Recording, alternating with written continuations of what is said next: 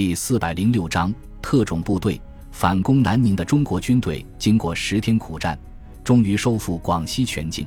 接着，在白崇禧的指挥下，迅速推进粤桂边境地区，与华南野战军所属的第四集团军一部在梧州城下胜利会师，然后就地构筑工事，储备作战物资，休整补充部队，准备收复广州。白崇禧把当即把指挥权移交给华南野战军司令官于汉谋上将，然后径直返回了长沙指挥部。尽管孙百里等人已经从战报上得知攻克南宁的经过，但是还是对白崇禧的战术安排非常感兴趣。在兵力优势并不明显、攻击部队大部分不是正规军的情况下，能够击败日军号称最精锐的近卫师团永克坚城。一定有很多经验可供今后作战借鉴。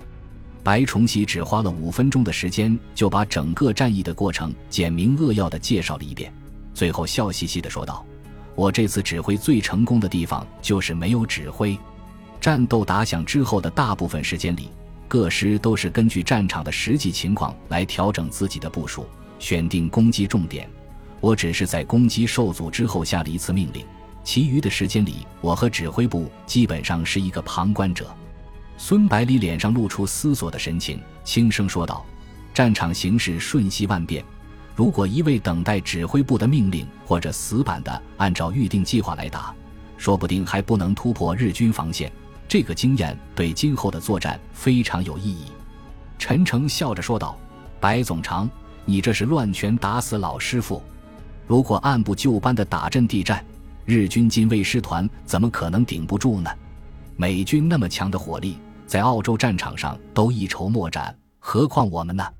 何应钦点了点头，说道：“白总长的战前动员做得也非常出色，使军队的战斗力在短时间内得到大幅度的提升。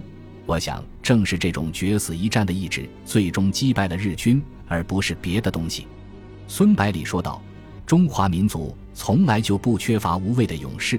当他们认为值得为自己的同胞和民族付出牺牲的时候，决死战斗的意志只可以惊天地、泣鬼神。日寇不过是些跳梁小丑，怎么是他们的对手？接着，孙百里把话题转移到自己最感兴趣的问题上，他带着好奇的表情问道：“白总长，你在正面攻击日军防线不果的情况下，派小部队穿插渗透到日军防线的后方？”既粉碎了日军的阴谋，又威胁到其侧背的安全，简直是神来之笔。你是怎么想到的？白崇禧回答道：“我本来没想到要这么做，可是提供情报的市民担心自己家人和街坊的安全，执意要回去，我只好安排部队护送，并让他们进入市区之后潜伏下来，等待机会。后来他们自作主张破坏日军的爆破行动，又从侧背发动攻击，使日军无法进行巷战。”白崇禧坦然一笑，轻声说道：“其实都是突击部队官兵的功劳，我并没有做什么。”孙百里点了点头，说道：“这次行动给我很大的启发，是否有必要成立一支队伍，专门负责执行诸如破坏通信指挥系统、刺杀敌军首脑、拯救人质等行动？”接着，他详细解释了自己为什么会有这样的想法。南宁日军的行动已经表明，日本统帅部制定了非常残忍恶毒的撤退计划。在将占领区的资源掠夺一空之后，不惜花费大量的兵力和炸药来把整个城市彻底毁灭掉。日军在南宁被我军打个措手不及，阴谋未能得逞。但是敌人肯定会吸取教训，以后再想破坏日军的行动就没有这么容易了。所以，我想成立一支精悍的部队。专门执行破坏日军爆破的任务，陈诚当即表示赞同孙百里的提议。他说道：“确实有这个必要。有时候在敌后控制一个战略要点，对整个战局所起的作用，甚至有可能超过在前线多投入一两个师。英美德苏等强国都有专门的空降部队，就是为了执行这些特殊任务的。”孙百里摇了摇头，说道：“慈修兄。”我说的部队和空降部队完全是两码事。这支部队的特点：短小精悍，装备先进，训练有素，主要用途是对敌后进行偷袭、破坏、解救人质等，却不是用来和敌军对垒的。白崇禧一边摸着下巴上的胡子，一边说道：“要执行这种任务的话，不但要有出色的军事素养，而且要具备过硬的心理素质、出色的格斗技巧以及在绝境中求生的能力。因此，其所有成员都要经过严格筛选。这样一来，短时间内肯定没有办法成军。何应钦补充道：“部队在越过防线之后，不可避免的会遭遇日军。如果能说日语的话，不但可以蒙混过关，甚至有机会在日军当中造成混乱。所以，我认为应该优先挑选精通日语的官兵。”何应钦和白崇禧以不同的方式表明了支持态度。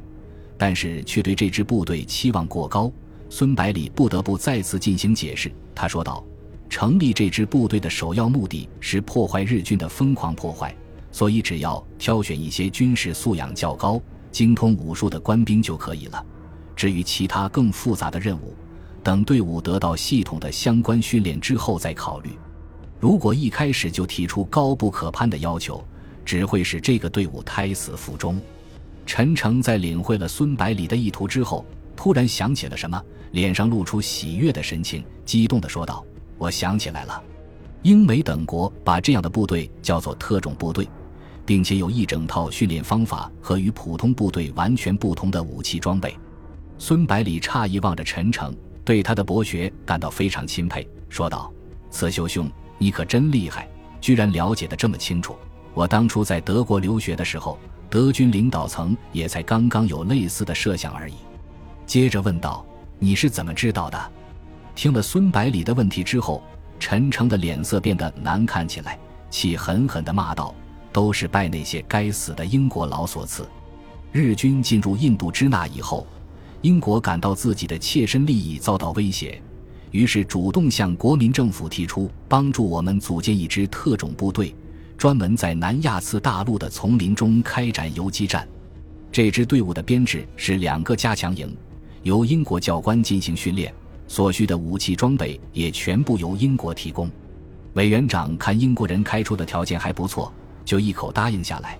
可是等到部队训练的差不多了，英国人却声称迫于日本政府的压力，不能提供武器装备。后来日军开始向缅甸、印度和印度尼西亚进军。英国人自顾不暇，就把教官全部撤了回去。于是，这支未成型的特种部队就陷入了尴尬的境地。孙百里三人还是头一次听说这件事，顿时喜上眉梢。如果有这样一支现成的特种部队可以利用，组建部队就不就是轻而易举的事情吗？孙百里急忙问道：“那这支队伍最终的结果怎么样？”眼睛里面露出热切的光芒，直勾勾地盯着陈诚。陈诚看了看神情紧张的孙百里，笑眯眯地说道：“组建特种部队的时候，委员长根据英国的要求，把这支部队的指挥权收归统帅部，后来就一直没有变更过。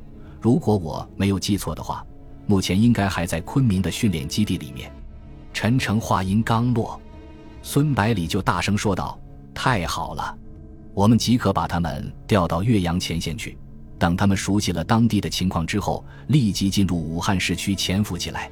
陈诚慌忙提醒道：“总统，你不要高兴得太早了。从英国人离开到现在已经有一年了，这支队伍一直处于无所事事的状态，说不定早就荒废了。”孙百里信心十足地说道：“不可能，既然是特种部队，其成员肯定是经过层层选拔的。我相信他们始终坚持训练。”等待任务的下达，养兵千日，用兵一时，总不至于连这个道理都不懂吧？陈诚点了点头，说道：“既然你这么有信心，那我马上让重庆统帅部里的工作人员把这支队伍的档案送过来。”孙百里当即表示同意，并补充道：“慈修兄，让他们立即安排运输机到昆明去，等我的命令一到，马上把特种部队输送过来。”陈诚答应一声。然后快步跑了出去。白崇禧看孙百里急不可耐的样子，忍不住问道：“难道现在就准备对第十一军发动最后一击了？”孙百里轻轻的点了点头，沉声说道：“夜长梦多呀。横山勇不比安藤利己，他可是很不好对付的角色，凶残狡诈。现在第十一军已经没有希望得到增援了，横山勇肯定已经开始安排撤退的事情。”如果让他抢了先的话，问题就严重了。白崇禧想了想，说道：“已经打了整整一个月了，是应该跟小鬼子刺刀见红了。”何应钦笑着说道：“红的也是小鬼子的血，咱们有王进哉这个强有力的内应，肯定能一举粉碎第十一军抵抗。”孙百里也笑着说道：“是时候让咱们中国的半个英雄反戈一击了。”